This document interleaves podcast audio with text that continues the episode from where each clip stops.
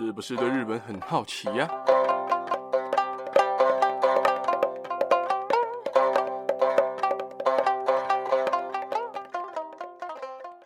萨利卡卡，萨利妈妈，明的上大家好，大家好，我是巴吉亚拉，哈，又来到新闻时事的时间啦。今天要跟大家讲的是一件比较沉重的新闻哦。在上个月，也就是四月二十三号，日本的北海道一艘载有二十六个人、隶属于船公司知床游览船的观光船 KAZUONE，在日本知床岬西南方十四公里处发生了严重的船难哦。哦，刚刚那个公司的名字有点绕舌啊。这艘船原定在上午十点出发，下午一点回港游览的路线呢，大概是三个小时，而船上总共有一名船长、一名船员以及二十四名的游客。然而到了下午，突然在知床半岛的海域失联了。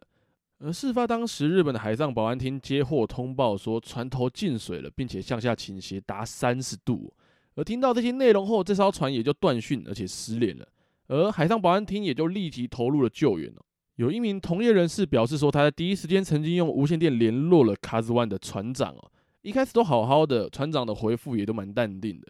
结果在十分钟后，突然在无线电的另一端听到船长突然崩溃，而且大喊说：“快穿上救生衣，快穿上救生衣！”这样，而这名同行的人士在听到船长这样大喊之后，马上就询问了他们的状况。结果船长回复他说：“船头进水了，现在引擎已经无法运转了，我们可能要沉船了。”还有船身开始倾斜这样的话。而这名男子听到后，马上在下午一点十八分通报了海上救援。而日本的国土交通省透露说，船上的二十四名乘客年龄介于十几岁到七十几岁哦，分别来自北海道以及九州地区。而在四月二十七日，知床游览船的社长桂田金一召开了记者会，说明 Kazuan 出航的缘由。二十七号当天是桂田金一在事故发生之后第一次公开受访，而桂田金一表示，在二十三号当天上午有跟船长丰田德信开会。船长判断说，下午的天气可能会变得很恶劣，但是上午十点出航的话是可行的。同时，桂田精一也知道政府有发布说当天要注意海浪的这个讯息，也亲自的去看了海面的状况，认为海浪还算平稳，所以当下出航应该是可行的。但有一个条件就是海上风大浪大的话，就要迅速返航。于是就决定他可以出航。他也提到，当天有接到报告说公司的无线电的天线故障了，但是可以用手机和其他的运航公司的无线电进行通讯，所以他才没有取消出航。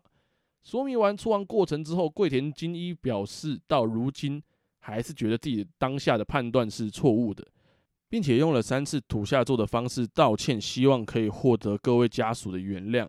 但想当然的，有什么人可以接受这样的说法？并且桂田在家属质疑为什么知道当天海象不佳，还要强行出航这一点，回答的非常的模糊不清、模棱两可，以及他说出航都是船长的决定，以及乘客们希望要出航这样的说法，更让那些家属更是不能接受。拜托你，谁能接受你把所有的锅丢给那个船长以及那些乘客呢？毕竟你是一个这间公司的社长。就是你也该承担这样的责任，并且你也知道当天的海象状况是非常差的，所以应该要背负起这样的责任哦。尽管他这一场记者会长达两个半小时，但他所说的东西、所表达的东西，都让那些受难者家属没有办法接受。而在另一方面，有同行的船长表示说，当天他有发现卡兹万这一艘船靠近船头的船身位置有一道非常明显的裂痕。他也马上告知了 KAZUONE 的船长丰田，但船长丰田却执意要出海。而在出事的当天，也有消息指出，当天的海象不佳，所以有多艘的渔船临时返港，只有 KAZUONE 没有返航，就是只有这艘出事的观光船并没有返航。而在这么多天的海上以及空中的搜索之后，在四月二十九号，第一管区海上保安本部表示。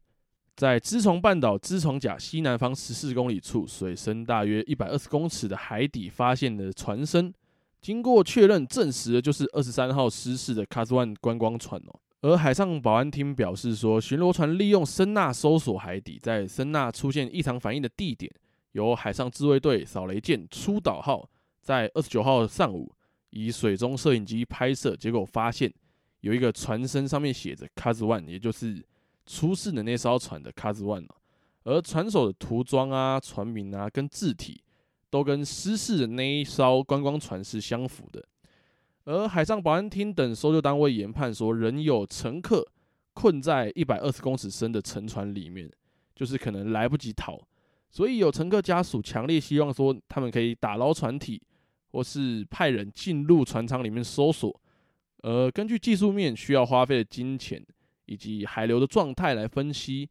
打捞作业需要花费的时间可能要长达几个月哦。而日本水难学会的会长斋藤秀俊表示说，虽然在深海作业不是问题。但知床半岛海域附近的海潮流动非常复杂，所以作业起来也有相当程度的困难，处理起来也会遇到更多的麻烦。而就算过程非常非常顺利，十分的顺利，而且克服了各种技术面的问题啊、人的问题啊、机器的问题啊等等的，打捞的费用估计也要花费到一亿日元，也就是大概台币两千两百多万。因为需要花费的费用都是用亿来计算的，所以曾经发生过业者因为打捞的费用过高这样的理由，去拒绝了家属打捞船体这样的要求。所以还是希望这一次的事件可以顺利的解决，打捞的作业也能够顺利的完成。而现在各搜救单位也将搜索范围扩大到知床半岛东南方的罗臼町哦，继续搜索剩余的失踪者，希望失踪的人都可以被找到，还是希望。能够有人生还，而今天的船难就大概说到这里。之后救援的部分，或是打捞的部分，如果有什么新进度，我也会跟大家讲。希望在听这一集的各位朋友们，大家都能够安全，无论是任何的天灾啊、人祸啊，都不要遇到。而且现在的疫情也非常严重，天天确诊都上万在算的，所以真的不太敢出门哦。所以大家一定要保护好自己。如果看到大家挤在药局门口排快筛，就不要勉强，等过一段时间再去买。也希望如果买了，也不用用到了，就是希望大家还是一样，一样老话一句，口罩戴好，酒精备好，人多的地方都尽量别去哦。就是祝大家一切平安这样。那么最后一样，如果你和你的家人朋友们有在关注日本的新闻时事的话，听完这一集不妨订阅、关注、分享给你的家人朋友们，还会在之后每个礼拜天上传日本的新闻时事的时候。你可以在第一时间就收到通知，在之后也会有更多的日本新闻时事分享给大家。那么今天就先讲到这边了，大家拜拜。